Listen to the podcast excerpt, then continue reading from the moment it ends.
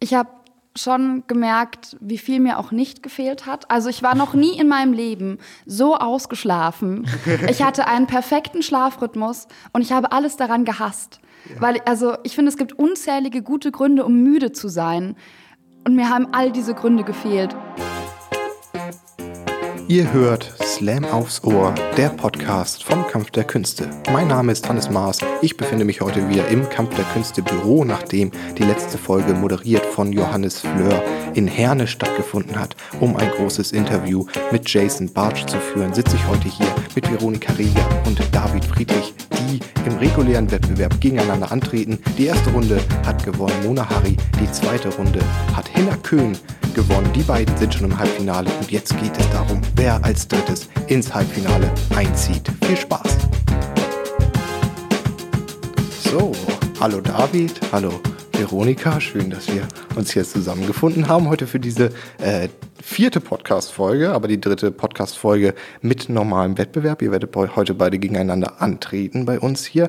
Ähm, schön, dass ihr beide da seid. Ich, du kennst es hier so gut wie deine Westentasche, das KDK-Büro, in dem wir uns gerade befinden. Du bist Stammmoderator ähm, bei uns und du kennst diese Situation zumindest, ähm, Veronika, sehr gut, denn du hast jetzt auch seit April einen Podcast ja, glaub, gemeinsam genau. mit Herm, der auch den Erfolgspodcast Gästeliste Geisterbahn macht, ähm, der heißt zur Abwechslung erfreulich ist.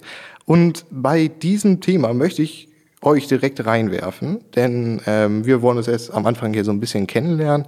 Ähm, beziehungsweise gut, wir kennen uns David auch schon ja, länger, aber so auch. Toll, was du für eine Radiostimme tatsächlich aufgelegt hast. Ich dachte, du ja. nur, aber du hast ja. Nee, nee, ich habe das, ich, ich hab das gemerkt und die, ähm, ich habe auch schon eben dir kurz erzählt, letztes Mal war das Problem, dass ich das so lange durchgezogen habe, diese Radiostimme, dass irgendwann so zum Ende hin meine Stimme immer wieder gebrochen ist und ich einen kleinen oh Stimmbruchmoment dann hatte. Aber ich äh, glaube, den Zuhörerinnen hat es sehr gefallen. Genau, zur Abwechslung erfreulich ist, ist ein Podcast, bei dem ähm, du und Herm euch darauf konzentriert, einfach schöne Nachrichten äh, im Prinzip zu verbreiten, so wie ich es. Mm, naja, schöne Nachrichten. Äh, wir machen einen Podcast, in dem es um konstruktiven Journalismus geht. Das heißt, wir versuchen uns äh, Neuigkeiten in der Welt vorzunehmen, die wir für befürwortenswert oder für positiv für die Gesellschaft äh, erachten und gucken uns das Ding mal an. Also woher kommt das? Warum ist das überhaupt eigentlich eine gute Nachricht? Was genau ist eine gute Nachricht? Und wie kann man selbst aktiv werden? Okay, ja, das ist schon mal mega interessant und dann habe ich jetzt runtergebrochen auf was sehr viel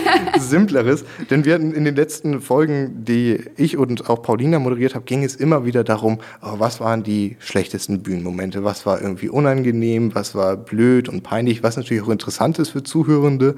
Aber andererseits möchte ich heute mit euch, um so ein bisschen den sommerlichen Vibe hier aufzunehmen, mal genau andersrum starten und möchte euch als eingehende Frage haben, hattet ihr einen schönsten Bühnenmoment, an den ihr euch erinnern könnt, den ihr gerne teilen wollt. Wie ist es bei dir, David? Einen einzelnen schönsten. Also es gibt natürlich ganz, ganz viele tolle, schöne Momente. Ich finde es jetzt gerade ganz schön, weil ich die ganze Zeit meinen Hund beobachte, wie er hier durch das, äh, den Raum läuft und an dem äh, Fahrradöl hier leckt und alles wirklich beschnuppert. Ähm, kann sein, dass wir da vielleicht kurz unterbrechen müssen, wenn ich äh, irgendwann mal rufen muss und ihn ähm, zurückholen. Carlo, es, es reicht, ne? Entspann dich einfach mal und setz dich hin. Ähm, schöne Bühnenmomente. Ich, ich hatte wirklich, Gott sei Dank, also ähm, sehr, sehr viele in den, all, den, all den Jahren, aber ähm, gerade hier in Hamburg ähm, ja, gab es Momente irgendwie im Schauspielhaus oder im Thalia Theater oder in der Elbphilharmonie, ja, die man, die man so nicht vergisst. Ich, ich glaube, einen, einen ganz tollen Moment hatte ich in äh, Bramfeld bei einer kleinen Show, die ich gespielt habe, wo ich tatsächlich zum allerersten Mal meinen Hund mitgenommen habe und eben Backstage gelassen habe. Ähm, und der hat dann irgendwann gegen Ende der Show so rumgefiebt und ich habe es dann dem Publikum auch gesagt, dass er da ist und dann meinten sie, hol ihn doch, hol ihn doch mal auf die Bühne und ich dachte mir so, na gut, ich hatte nur noch so zehn Minuten Show und habe ihn dann auf die Bühne geholt und dann war meine Show eigentlich vorbei. Also das Ding war, keiner hat mir mehr zugehört, alle wollten nur noch den Hund streicheln und ähm, das ist dann auch schön zu sehen, dass es dann auch alles gar nicht, dass man sich nicht so wichtig nehmen muss, ähm, weil ja, banale Dinge vielleicht manchmal auch schöner sind. David Friedrich, die Show mit dem Flausch. Ja, das neue Programm. Man merkt aber auch jetzt schon, dass automatisch alle Blicke immer wieder zu Carlo rüberwandern. Es ist einfach ein fantastischer, kleiner, süßer Hund. Na, er hat sich jetzt hingelegt und entspannt, deswegen dürfen wir seinen Namen nicht mehr sagen, sonst steht er wieder auf. Okay. Ja. Okay? okay. Der, dessen Namen man nicht mehr sagen darf. er, ist, er ist flauschig. Wie ist es bei dir, Veronika? Hast du irgendeinen Moment, an den du dich gerne erinnerst?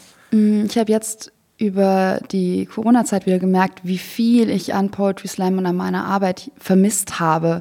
Und ich glaube, so spontan die zwei schönsten Momente, die mir einfach als erstes einfallen, sind ähm, letztes Jahr in der Elbphilharmonie, wo ich einfach im Bunker, beim Bunker-Jahresfinale für mich, glaube ich, die zwei besten performance-technischen Auftritte in meiner Karriere oder so hingelegt habe.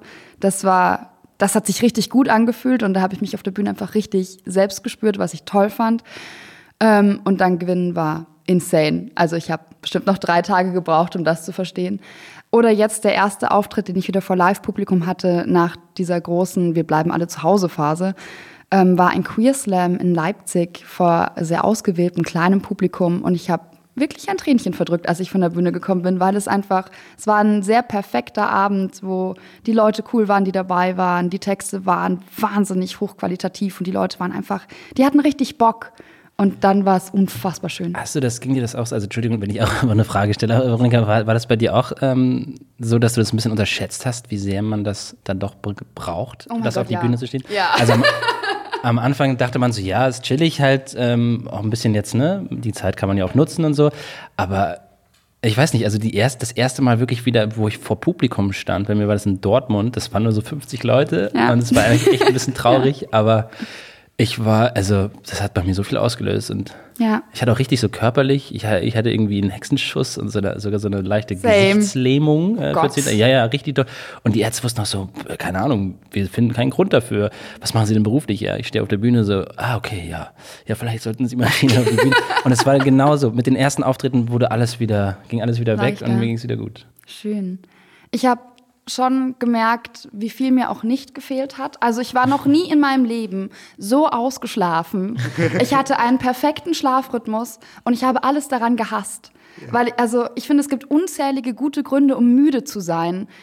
Und mir haben all diese Gründe gefehlt. Und dann wieder auf einer Bühne stehen zu können und auch lustigerweise wieder Zug fahren. Oh Gott, ich fand das erste Mal wieder Zug fahren zu einem Auftritt so toll. Und davor ist mir so auf den Geist gegangen. Und ja, doch, mir wurde schon sehr bewusst, wie sehr ich meine Arbeit liebe als Künstlerin und wie viel davon mir auch einfach wahnsinnig viel Motivation und Kraft und Stärke gibt im Alltag. Ja, ich hatte auch ähm, sehr über die, über die äh, Zeit Probleme mit, mit Ängsten und so weiter. Und dann hatten wir zusammen das erste Mal wieder einen Auftritt, also David und ich zusammen, das erste Mal wieder einen Auftritt äh, vor wirklich Publikum 200 Leute hier im äh, so, Schröders. Garten. Und es ging mir den ganzen Tag beschissen. Ich war zum ersten Mal auch wieder aufgeregt und war so, oh Gott, kann ich das überhaupt noch? Kriege ich das überhaupt noch hin? Schaffe ich das überhaupt? Dann war es so heiß und ich habe Kopfschmerzen bekommen und so. Dann bin ich auf die Bühne gegangen, habe zwei Worte gesagt und dachte mir, stimmt ja, ich kann das ja. Das Ja. ist ja genau das, was ich mache. So, und das, wie sehr das denn doch fehlt. Und genau, Wie so ein Bäcker, der irgendwie so irgendwie ein halbes Jahr lang nicht mehr gebacken Da hat. kann ich und noch dann Brot so, backen. okay, ich mach das jetzt, ich mach das jetzt. Und so, das ist aber mal gar nicht mehr dieses Vertrauen in sich zu haben. Wird das dann schmecken? Scheiße, also, es ich ist einfach Umluft, nur oder? Mehl und Salz und Wasser. Beruhig dich wieder. Aber das kenne ich ganz gut. Ich hatte auch einen Auftritt in der Ritterbutzke beim Bastard Slam und mir ging es einfach körperlich super schlecht. Ich war irgendwie krank und hatte auch Prüfungen, die anstanden. Also alles war shitty an der Situation. Und die einzig geilen zehn Minuten an dem Tag waren die jeweils fünf Minuten, die ich auf der Bühne stand. Und wo einfach alles in Ordnung war auf einmal. Und ich war so, okay, verrückt. Offensichtlich brauchst du es auch körperlich, einfach Ja. auf der Bühne zu stehen. total, total. Es ist ja schon ein Entzug, den wir Ja. einfach gerade tatsächlich alle irgendwie. Das war übrigens gerade ein Insider, wir müssen das erklären. Also die Ritter Butzke, äh, der Bastard Slam ist in Berlin, ein, einer der tollsten Poetry Slams äh, auf der ganzen Ja, ist Welt. echt schön, äh, und die Ritter Butzke ist ein ganz, ganz toller Club äh, in Berlin. Ist das Kreuzberg? Wo kann man? Ja, ist Kreuzberg. Ja, genau. Super. Insider David. Insider, Insider David. Er erklärt Dinge für alle zusammen.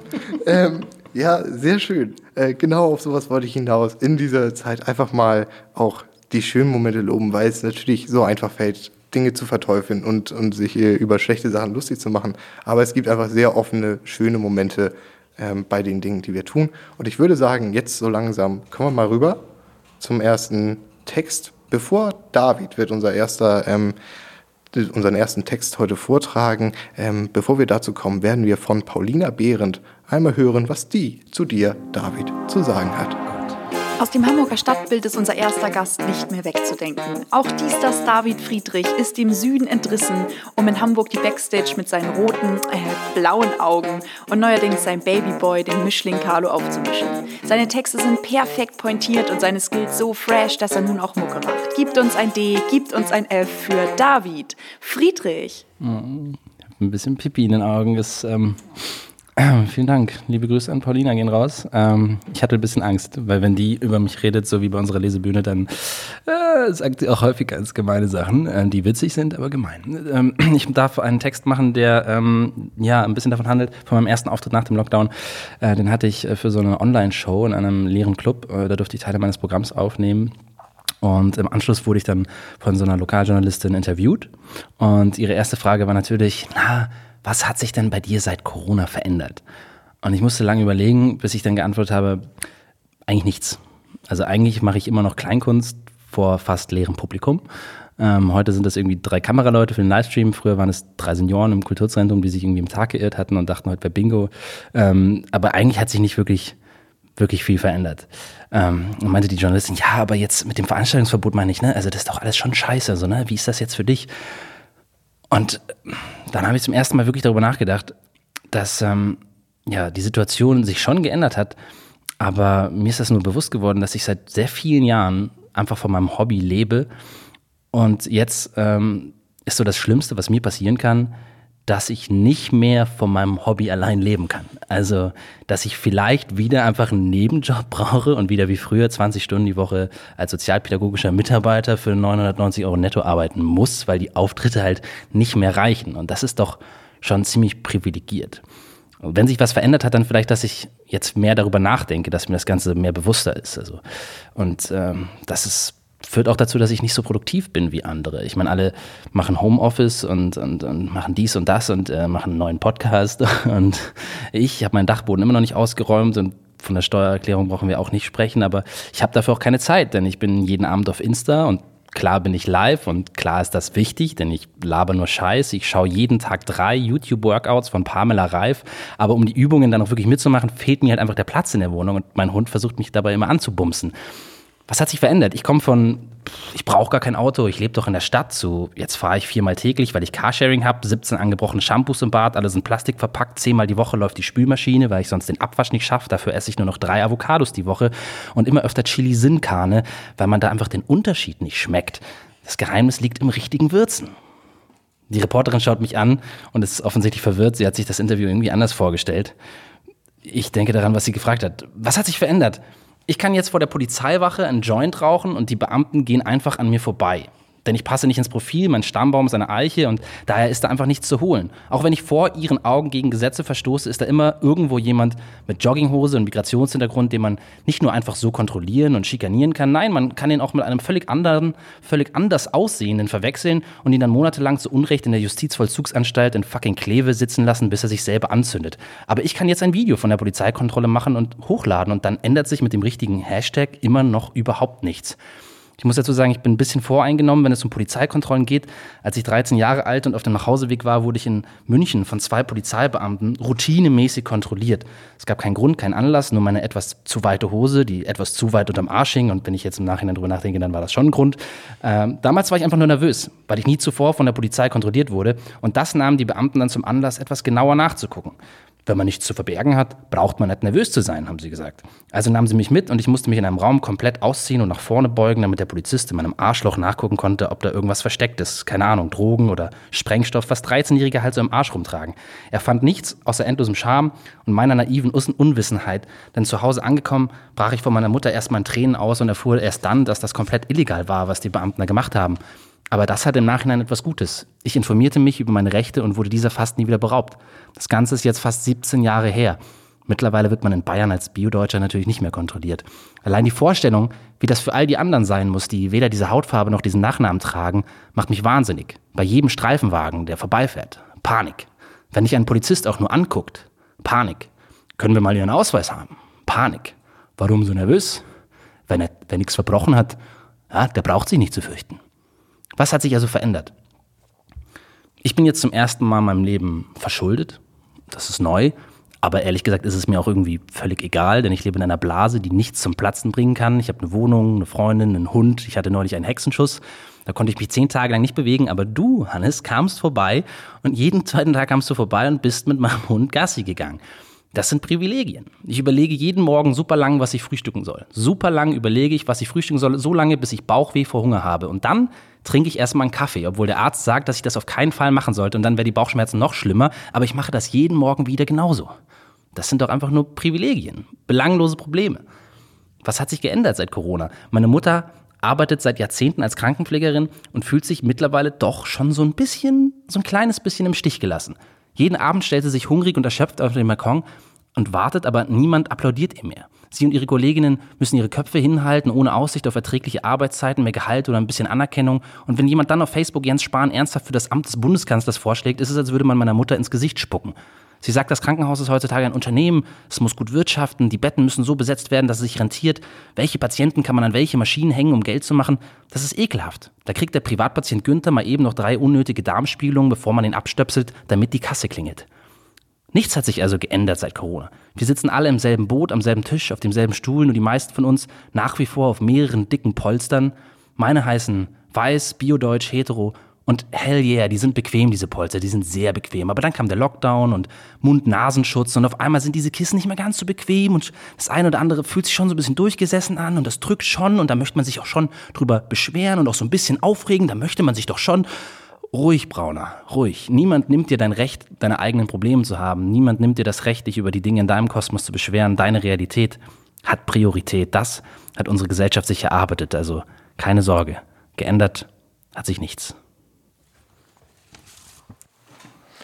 Vielen lieben Dank an dich, David. Was hat sich geändert mit David Friedrich?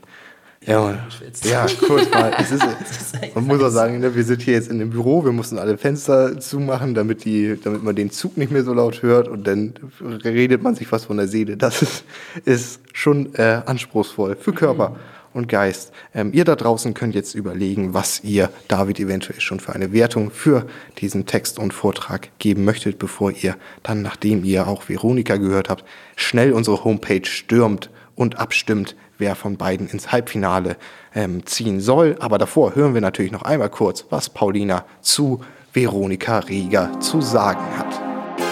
Als nächstes begrüßen wir eine der besonders guten Seelen. Veronika Rieger schreibt und moderiert nicht nur wunderbar, sondern ist auch sozial in der Slam-Szene aktiv. Und das, obwohl Veronika gebürtig aus Bayern ist. Wenn Veronika nicht gerade slammt, werden Festivals und die Hauptstadt unsicher gemacht und classy bayerisch Theologie studiert. Rastet aus für eine Person, die so bunt ist wie eine Packung Skittles. Veronika Rieger. Oh, ich wollte schon immer mal mit Skittles verglichen werden. nee, sind tatsächlich meine Lieblingssüßigkeiten. Das passt sehr gut. Ähm, ich habe während Corona zwei Dinge wiederentdeckt. Erstens meine Schlaflosigkeit und zweitens einen Text, den ich vor etwa einem Jahr geschrieben habe, als ich ebenfalls sehr schlaflos war und äh, viel spazieren gegangen bin. Und durch etwas, was mir da passiert ist, nämlich äh, die Tatsache, dass ich sehr leichtsinnig ordentlich auf die Fresse gefallen bin und ein Phänomen, das ich jetzt wiederentdeckt habe, nämlich das weiße Rauschen ist ein Text entstanden, in dem es um genau dieses Phänomen geht, nämlich weißes Rauschen. Wer das nicht kennt, ist entweder mit einem sehr gesunden Schlaf gesegnet ähm, oder hat einfach noch nie was davon gehört, was kein Stress ist, weil weißes Rauschen könnt ihr euch vorstellen, wie eigentlich eine Bildschirm-Fernsehstörung aussieht. Das ist einfach ein gleichbleibendes Geräusch und das macht man an, wenn alles viel zu laut ist oder man einfach nicht schlafen kann. Und das Gehirn gewöhnt sich an dieses Geräusch und blendet das aus und mit allen anderen Geräuschen, die im Hintergrund noch übrig sind und alles, was dann bleibt, ist Stille. Der Text klingt folgendermaßen. Ich will nur fünf, bitte nur fünf Minuten noch schlafen. Die Stille, die wie Nebel im Zimmer wabert, ist so weich und warm, bitte nur noch fünf Minuten oder fünfmal Snooze drücken. Eigentlich ist es viel zu bequem, um aufzustehen. Sag, hörst du das im Hintergrund? Weißes Rauschen. Gleichbleibend, gleichtönig, schon im Mutterleib durch den Fluss des Blutes aufgesogen, beruhigt es instinktiv. Es riecht nach Geborgenheit und frühester Kindheitserinnerung. Ich will nur fünf, bitte nur fünf Minuten noch schlafen. Ich träumte so schön von Kinderspielereien. Spielten unbeschwert wie eine Perwoll-Werbung, weiße Laken auf eine grüne Wiese gespannt, dazwischen lachende Kinder, die Wer hat Angst vom schwarzen Mann spielten. Fröhlicher Gesang wabert unter der Wäscheleine von den drei Chinesen auf einem Streichinstrument mit Sprachfehlern und den zehn kleinen. Wir sagen das nicht mehr. Süßes, sanftes, weißes Rauschen wiegt mich in den Schlaf. Wer schläft, sündigt nicht, sagt man. Wer schläft, macht bestimmt nichts falsch. Und wenn der weiße Lärm so beruhigend ist, kann man doch eigentlich auch nichts dafür. Im Morgennebel schauen schlaftrunken die weißen Schablonenschönheiten von den Plakaten dabei zu, wie das Schild der U-Bahn-Station Möhrenstraße wie regelmäßig von den unrechtmäßig aufgeklebten Ö-Punkten befreit wird. Der Straßennamen bekleben noch immer die einzige Lösung ist, aber du weißt doch, in Almanja muss noch Zucht und Ordnung herrschen. Ich glaube, ich bin noch nicht richtig wach. Ich bin müde, morgenmuffelig ist kein Ausdruck, kein Kaffee, der helfen würde, aufwachen ist kalt und das Morgengrauen fasst mich unangenehm an. Ich will das eigentlich alles gar nicht sehen, nicht hören, im weißen Rauschen knackt es auf einmal. Mich friert. Meine Bettwärme ist langsam verdunstet und im Spiegel malt die Morgenluft Kringel auf meiner Hand und ich starre mich an. Wenn man mich im Baumarkt eine Farbdose suchen lassen würde, die meiner Hautfarbe entspricht, dann wäre es ein ganzer Eimer alpiner Weiß. Stell mich vor eine Wand und ich werde unsichtbar. Ich kann darüber lachen, aber meine jetzt noch nicht vorhandenen Kinder bezeichnet ja auch niemand als Vanillebabys. Mein Gott, was werden die süß aussehen. Auf meinem Bein stellen sich die Haare auf. Ich sprach mit einer Freundin darüber, wie krass es sich anfühlt, auf einmal die Haare auf den Beinen wachsen zu lassen. Nicht nur auf den Zähnen, nein, auch auf den Beinen. Feminismus zum Anfassen wäre eine Revolution nur in klein. Und bekomme endlich gesagt, dass meine drei weißen Feminismushärchen auf den Oberschenkeln jetzt nicht Gleichberechtigung schreien. Sie sagt, Schwester, fühl mein Gesicht. Wir empfehlen sich nur dunkler, aber genauso süß. Die Haare dort waren die Revolution, sondern fast immer Scham und ich schäme mich und ich lerne. Und im weißen Rauschen springt der Ton. Selbstgefällig weißes Rauschen wiegt mich in den Schlaf. Wer schläft, sündigt nichts, sagt man. Wer schläft, macht bestimmt nichts falsch und wenn der weiße Lärm so gut filtert, dann kann man doch eigentlich auch nichts dafür. Ich glaube, ich bin wach. Ich halte mich gern dafür. Er wachte und ertappte mich dabei, die Frage zu stellen, ey, brauchst du überhaupt Sonnencreme? Also ich meine, deine Haut, also ich meine, das ist eigentlich nicht so dumm, wie das gerade war. Er tappte mich dabei, mich zu wundern, dass der Typ im Club, der mich voll nett anspricht, ja echt kein Dealer ist und echt gut Deutsch spricht. Und dass die Dealer um die Ecke alle schwarz sind, mich aber keine abgezogen, sondern vielmehr vom Boden hochgezogen hat, als ich unfreiwillig den Asphalt vor dem Totoladen knutschte. Jalla, schnell hol einen Stuhl, sie ist gefallen. In meinem Kopf weil ich in Ungnade vor mir selbst und mit der Nase im Staub auf mein Weltbild. Mein Dreiviertel Instafeed ist weiß. Meine Dreiviertel Szene ist weiß, mein Neunzehntel Studiengang ist weiß, mein Siebenachtel Bücherregal ist weiß, mein Weltbild ist weiß. Weiß auch nicht, ob es so bleibt. Weißes Rauschen blendet alle Störsignale aus, sodass ich mit der Nase darauf fallen musste, um zu sehen, dass... Ja, na, das wird man ja wohl noch sagen dürfen. Ich bin normal, glaube ich. Also ich bin enorm, weiß ich, also eigentlich nicht. Ich war nämlich nie die, die Angst haben musste, ein Land nicht bereisen zu können. Weil das lila Quadratheft, die Partikel meiner Haut, die Seiten meiner Herkunft immer die richtigen waren, aber die mächtigsten waren. Das war so normal für mich dass mein Kopf es einfach herausgefiltert hat. Ich hatte noch nie grobe Panik am Flughafen vor der Sicherheitskontrolle und ich kann abends meine Freunde im Café treffen, ohne Angst davor zu haben, mit meinem Leben zu bezahlen. Ich wurde nie automatisch als fremd angesehen und mein Fremdfühlen ist definitiv nicht dasselbe Problem. Ich musste mich nie erklären, ja doch, ich bin hier geboren oder eben auch nicht, ist das wichtig? Ja, ich spreche diese Sprache und keiner wundert sich, warum ich sie so gut spreche. Auf jedem Podium sitzt mehr als eine Person, die aussieht wie ich, ohne dass das Thema Weißsein ist. Auf jeder Bühne stehen Menschen, die aussehen wie ich. Wenn ich im Hochsommer mit Turban auf die Straße gehe, sahen meine Haare morgens vielleicht einfach richtig scheiße aus. Oder die Sonne knallte mir einfach zu krass und alle sagen, wow, sieht das gut aus. Und keiner zweifelt an meiner Freiwilligkeit. Die Eltern meiner Freunde sagten nie, na, so nett ist sie ja schon, aber du weißt ja, die Oberbayern, na, du weißt schon, also man kennt das ja, also man hört das ja, also pass auf dich auf. Ich habe mir das Weißsein nicht ausgesucht. Aber das behauptet ja auch keiner. Apana Nancherla sagte auf Twitter, das Einzige, was ich bin kein Rassist, aber ergänzen sollte, ist, aber ich lebe in einem System von institutionalem Rassismus, den ich aufgenommen habe und von dem ich aktiv profitiere. Ich kann mir meine linke Selbstgeißelung schon über den Rücken im Peitschenstriemen ziehen, nur geht mein Privileg davon ja auch nicht weg. Ich bin nicht wacher, nur weil ich weiß, dass meine eigene Rolle im System problematisch ist, wenn darauf keine Handlung folgt. Ich bin nicht wacher, weil der Fuck AfD-Sticker auf meinem Kühlschrank klebt. Mein Weißsein trägt keine angeborene Schuld in sich. Außer ich weigere mich hinzuhören, zuzuhören, es wäre so einfach, aber ich schlafe so gut. Ich vergesse, wie weich sich privilegiert sein anfühlt in den Köpfen, nur weißes Rauschen lullt mich ein, ich höre schon nicht mehr. So bequem filtert das alles heraus. Das ist für George. Für Ferhat, Görkan, Hamza, Said, Mercedes, Sedat, Fatih, für Kalonia, für Hanau, Celle, München, Halle. Für eine Chronologie des Hasses und des Augenverschließens. Wenn du nicht hörst und siehst, dass weißes Privileg existiert, genießt du wahrscheinlich gerade seine Vorteile. Es ist nicht an uns, die vom Weißsein profitieren, uns unsere Selbstgeißelung und unsere Selbstgefälligkeit hinzugeben, die Augen einfach fest zuzumachen und einfach so weiterzumachen wie bisher, sondern es ist an uns, darauf aufmerksam zu machen, wie scheiße bequem und weich weißes Rauschen ist. So weich und so sanft, so perfekt alle Störsignale überblendend, dass wir zu leicht vergessen, dass es existiert.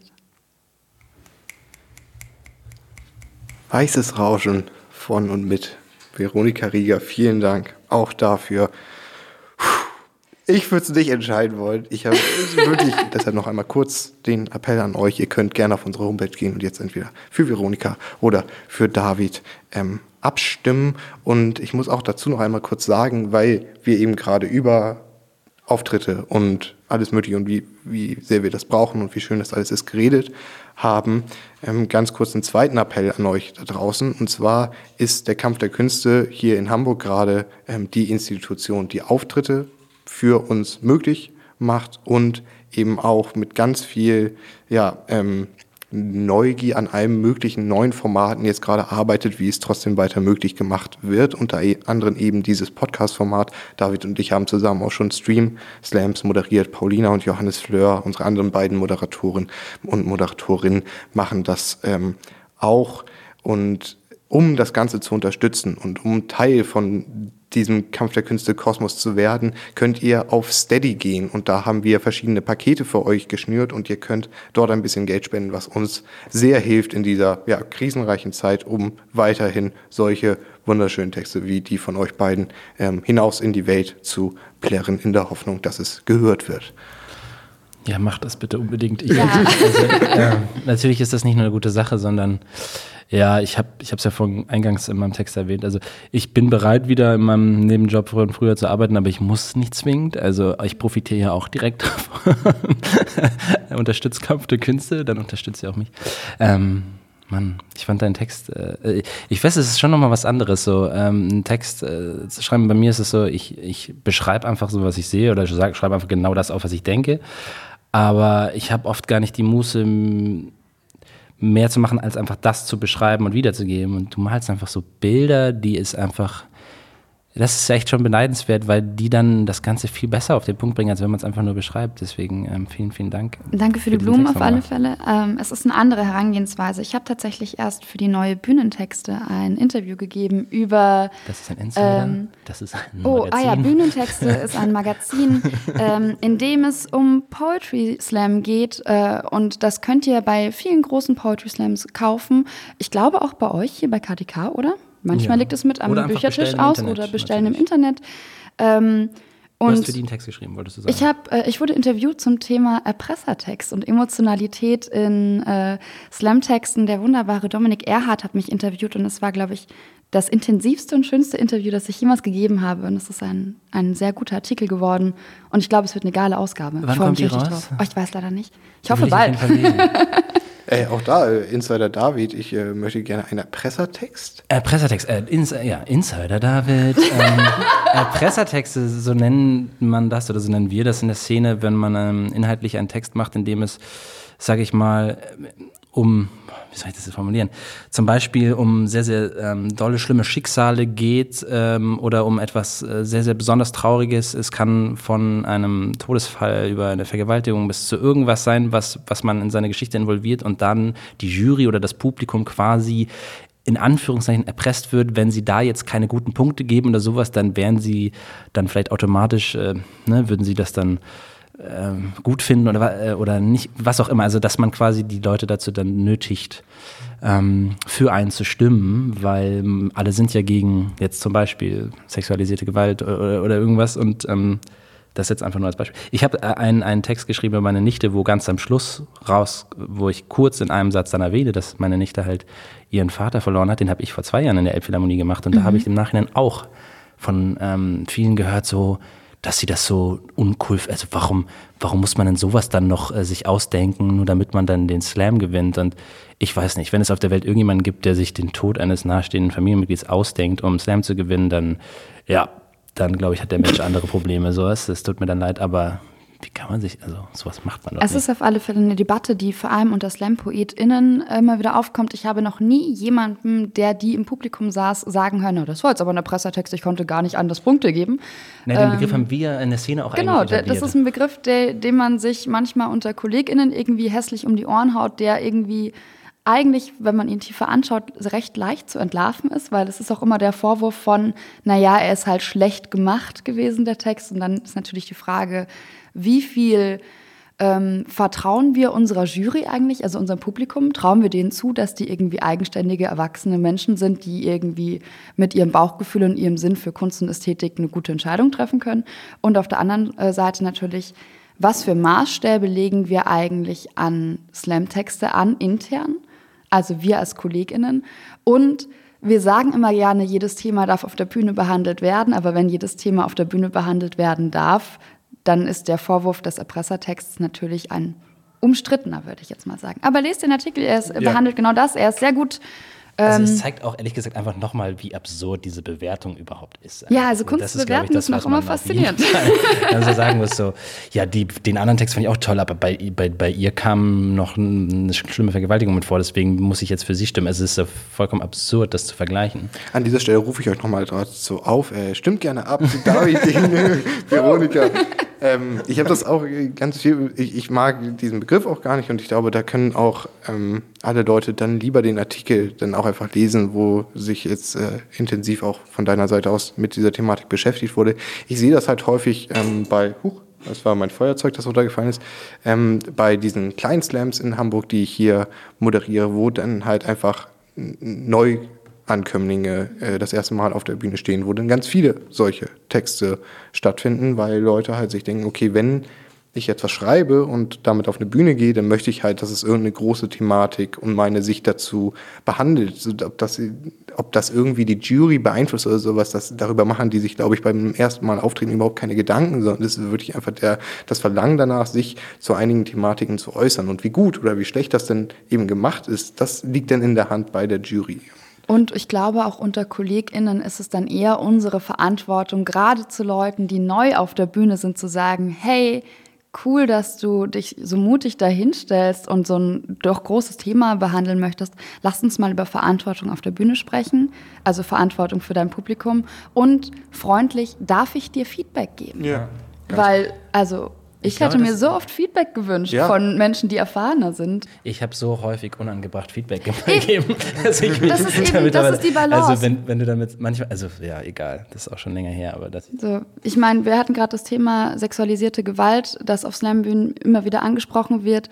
Und ich finde es wahnsinnig wichtig, dass Personen, die sexualisierte Gewalt erfahren haben, die Freiheit haben, das natürlich künstlerisch auszudrücken und das natürlich auf eine Bühne zu stellen.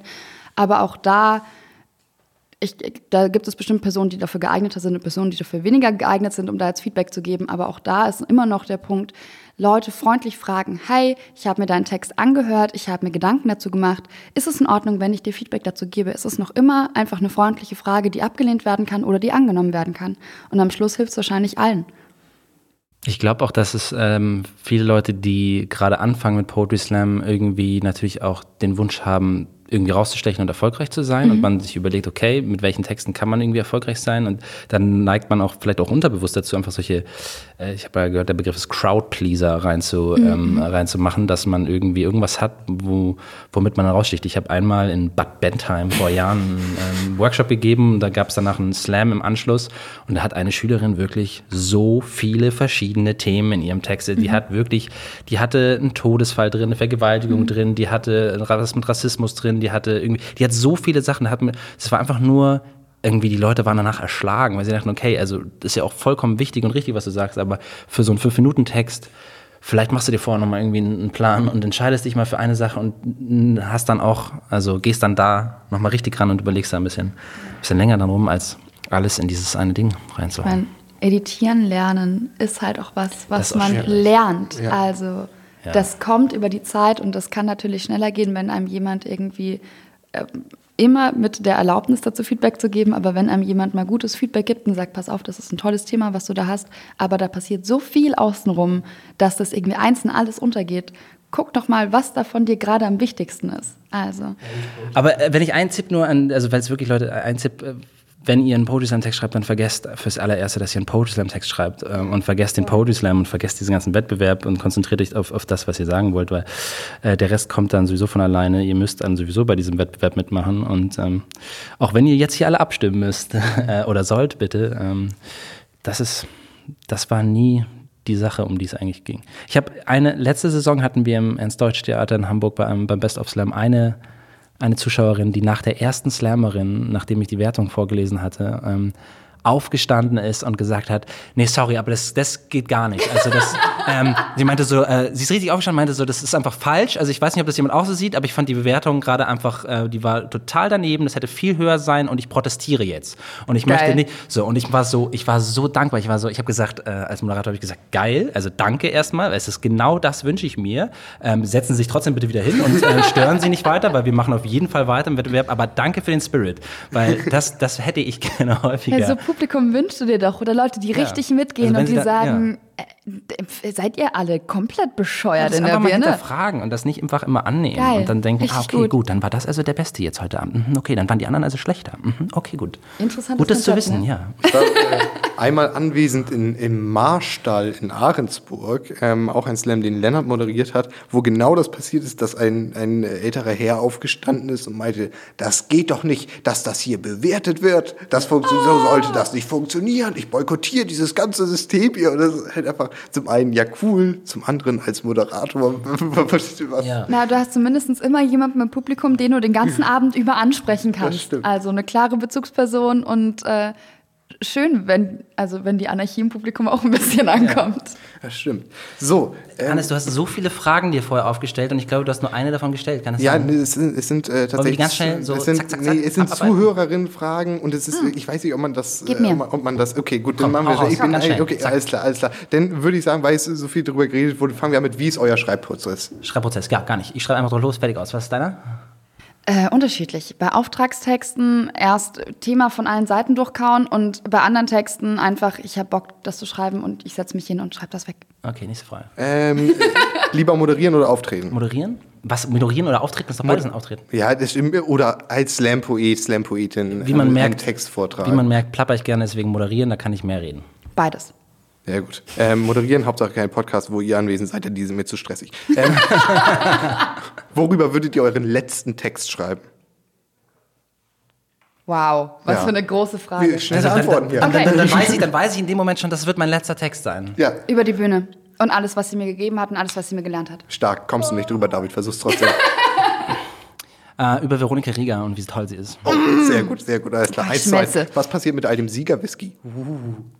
Kuchen. Ich mache richtig viel Whiskykuchen. Echt? Ja, keiner Das kann. Also, tut mir leid, ich, bestimmte Whiskys mag ich nicht so gerne trinken, aber. Ich trinke Kuchen. ausschließlich Tullamore Dew und den immer mit, ähm, mit äh, Ginger Ale und Eiswürfeln und äh, Das ist auch Zitrone. Ähm, so wie sie es mir gezeigt haben, die Leute von Tullamore Dew. Und ähm, ansonsten muss ich ganz ehrlich sagen, schmeckt der, es schmeckt mir pur Whisky, schmeckt mir eigentlich gar nicht so sehr. Zu wenig rauchig leider. Ach so, nee, ach so, genau. Es gibt, ja, nein, also egal, ich habe keine ja, Ahnung, mhm, ich gewinne nicht, welchen Slam sollte man auf jeden Fall besetzt, besucht haben? Besetzt haben. Den Bastard Slam in der Ritterbutzke in Berlin. Ähm, den Rosie Slam von mir, weil er einer der ält- ältesten Slams ist. Du hättest jetzt einen in Hamburg sagen müssen, weil ich habe jetzt einen in Berlin. Entschuldigung, gesagt. dann natürlich den Slam in der Elfi. Ja, schade. Oder, halt meinen in der, im Ernst-Deutsch-Theater. Das ist auch der erste, der jetzt wieder startet regelmäßig. Ich glaube am 9. September oder sowas mit natürlich viel weniger Karten. Aber ähm, holt euch Aber die ich werd Karten, da sein. gibt. Du wirst dabei sein? Ja, Mann. wie geil ist das denn? Ja. dann müssen wir. Sehr schön. Okay, das sind alle Fragen. Ansonsten schönster Moment haben wir abgearbeitet und jetzt müssen wir auch langsam zum Schluss kommen. Ähm, ist fantastisch. Ich fand es wirklich ganz, ganz schön mit euch beiden. Ich möchte gerne, dass ihr noch einmal kurz, David, äh, anfangen, raushauen, was ihr, wo man euch unterstützen kann. Okay, also erstmal möchte ich mich bedanken dafür. Ich möchte, dass du mir bitte auch äh, privat, wenn wir telefonieren, auch immer mit dieser Stimme redest und vielleicht auch meinen Anrufbeantworter voll dass Ich finde das toll. Ähm, ähm, und ich äh, freue mich, wenn ihr tatsächlich, wenn ihr Kampf der Künste auf Steady unterstützt und wenn ihr das macht, was, ähm, was Veronika euch jetzt erzählt, denn das ist äh, tatsächlich das Beste. Ähm, ich brauche gerade nicht so viel Unterstützung, aber bitte unterstützt Kampf der Künste auf alle Fälle, weil ich einfach sehr gerne in Hamburg bin und Franzbrötchen esse und hier auftrete. Ähm, aber etwas anderes, was sehr unterstützenswert ist, möchte ich euch noch mit auf den Weg geben. Wir haben seit ungefähr eineinhalb Jahren eine MeToo-Bewegung in der Slam-Szene. Mehrere Personen haben sich an die Szene und die Öffentlichkeit gewandt mit der sexualisierten Gewalt, die ihnen, also die sie erfahren haben in der Szene. Und äh, da kommen jetzt massenhaft Gerichtskosten auf diese Personen zu. Die Frauen sind bisher vorrangig Frauen, sind wahnsinnig jung, sind Slam-Poetinnen und können das nicht alleine stemmen. Deswegen haben die Slam Alphas, das ist ein Mädchen- und Frauenförderverein, ähm, eine Safe Space-Kampagne gegründet. Wenn ihr Geld geben könnt, gebt vielleicht so viel wie ein Bier beim Späti kosten würde oder so viel wie ihr euch gerade leisten könnt, bitte unterstützt uns und diese Kampagne, damit wir weiter möglich machen können, dass Menschen, die sexualisierte Gewalt erlebt haben, das vor Gericht bringen können, das anzeigen können. Niemand sollte das alleine durchstehen müssen, niemand sollte diese Kosten alleine tragen müssen. Und wenn ihr das macht, bin ich eh schon selig. Danke. Ganz, ganz stark. Da ähm, in den Show Notes ist dazu alles äh, verlinkt. Da könnt ihr dann hoffentlich auch direkt einen Spendenlink zu den Slam Alphas finden. Ja, fantastische Vereinigung innerhalb der Slam-Szene. Macht das auf jeden Fall. Du möchtest noch kurz was Wolltest du Habe ich so geguckt? Du hast so geguckt, aber vielleicht Ja, ich hatte auch überlegt, es gäbe so viele Sachen, die man jetzt sagen könnte, aber ja. folgt mir auf Instagram und Facebook, da poste ich auch ab und zu genau, so das, Sachen, die man unterstützen soll. Das sowieso ähm, äh, allgemein alle Künstlerinnen und Künstler, die ihr hier seht, folgt ihnen auf Instagram, ähm, Facebook, sonst was. Das ist zurzeit einfach so ein bisschen was, wo wir Output geben können ähm, und das ist wichtig für uns. Und ansonsten schaltet gerne wieder ein am 6. September ähm, macht Paulina den nächsten Slam aufs Ohr. Volker Strübing gegen Florian Hacke wird dort stattfinden. Sehr spannendes Duell, wie ich finde. Und irgendwas wollte ich noch sagen, aber ich habe es jetzt Ich weiß, was du sagen wolltest. Du wolltest sagen, dass, weil man ja hier alles nur hört hat und den Hund jetzt nicht gesehen hat, man kann Carlo natürlich auch auf Instagram folgen. und sein Instagram-Profil ist bisher noch nicht so reich bestickt, aber es gibt genügend Fotos. Er heißt Bradley Pooper. Ähm, anstatt O sind es zwei Nullen und dann seht ihr zumindest wie aus. Stark. Alles klar. Wir hören uns nochmal im Outro. Äh, vielen Dank an euch beide. Und dann steif. Macht's gut. Das war die vierte Folge Slam aufs Ohr. Ähm, schön, dass ihr eingeschaltet habt. Wir hatten heute einen fantastischen Tag zusammen hier vor dem Mikrofon. In den Shownotes findet ihr alles, worüber wir gesprochen haben, alles irgendwie verlinkt. Bühnentexte, der Instagram-Account von Carlo, Slam Alphas Spenden, Steady Spenden. Haut in die Tasten, guckt euch alles an und dann hören wir uns am 6. September wieder. Viel Spaß und bis dahin.